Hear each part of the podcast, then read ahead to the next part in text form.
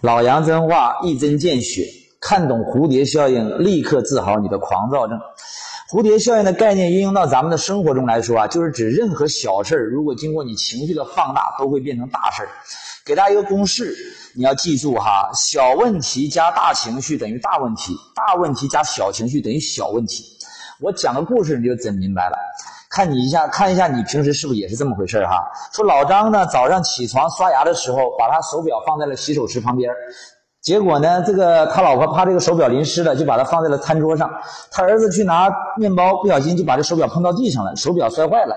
这老张呢，最喜欢这块手表，当时气的就把儿子揍了一顿，把老婆骂了一通。那老婆也不服气呀，是吧？我这不为你好吗？你跟我吵一架，老婆就跟他。大大吵了一架，这一气之下，老张摔门而出，直接开车去了公司。快到公司时呢，突然发现忘记带了公文包，里面有非常重要的跟客户提交的这个文案。于是呢，就赶紧回家去取。结果呢，老婆不在家，他钥匙也忘在了家里。老张只好心急火燎的给老婆打电话，叫他赶紧来回家开门。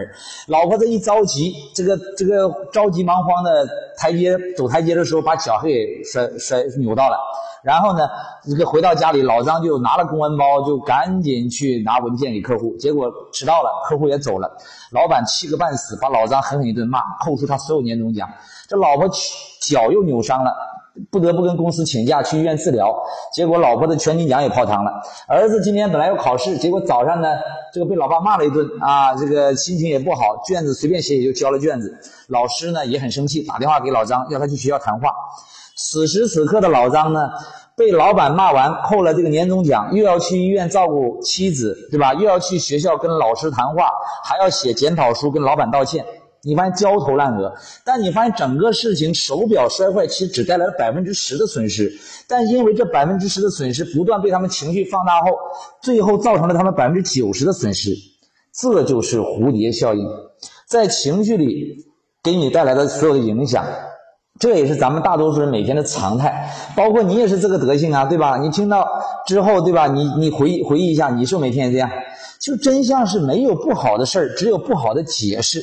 事情本身是伤不到你的，是你对事情的看法伤到了你。那怎么才能避免情绪上的蝴蝶效应呢？其实每天在你身边发生所有的事儿，无非就是三种：一自己的事儿，二别人的事儿，三老天爷的事儿。人所有的烦恼就在于不去做自己的事儿，总爱管别人的事儿，然后天天操心老天爷的事儿，你不累吗？你真正要做的是做好自己的事儿，少管别人的事儿，接受老天爷的事儿。面对任何人和事情，你就两个选择：要么拿起，要么放下。纠结等于慢性自杀呀！你像有的女人，对吧？从结婚入洞房开始就纠结，我是不是嫁错男人了啊？我嫁他到底对不对？结果结了婚之后，过了三年五年呢，还在纠结，我是不是嫁错人了？我是不是不该嫁他？我嫁别人是不是更好？孩子都生了两个，还在那纠结。哎，我是不是嫁错人了？你说你不累谁累呀？人生记住，要么改变他，要么接受他。人生就是先接受，再承受，最后才享受的过程呐！你不接受，你就会活得很难受。关注我，给你实实在在的干货。拜拜。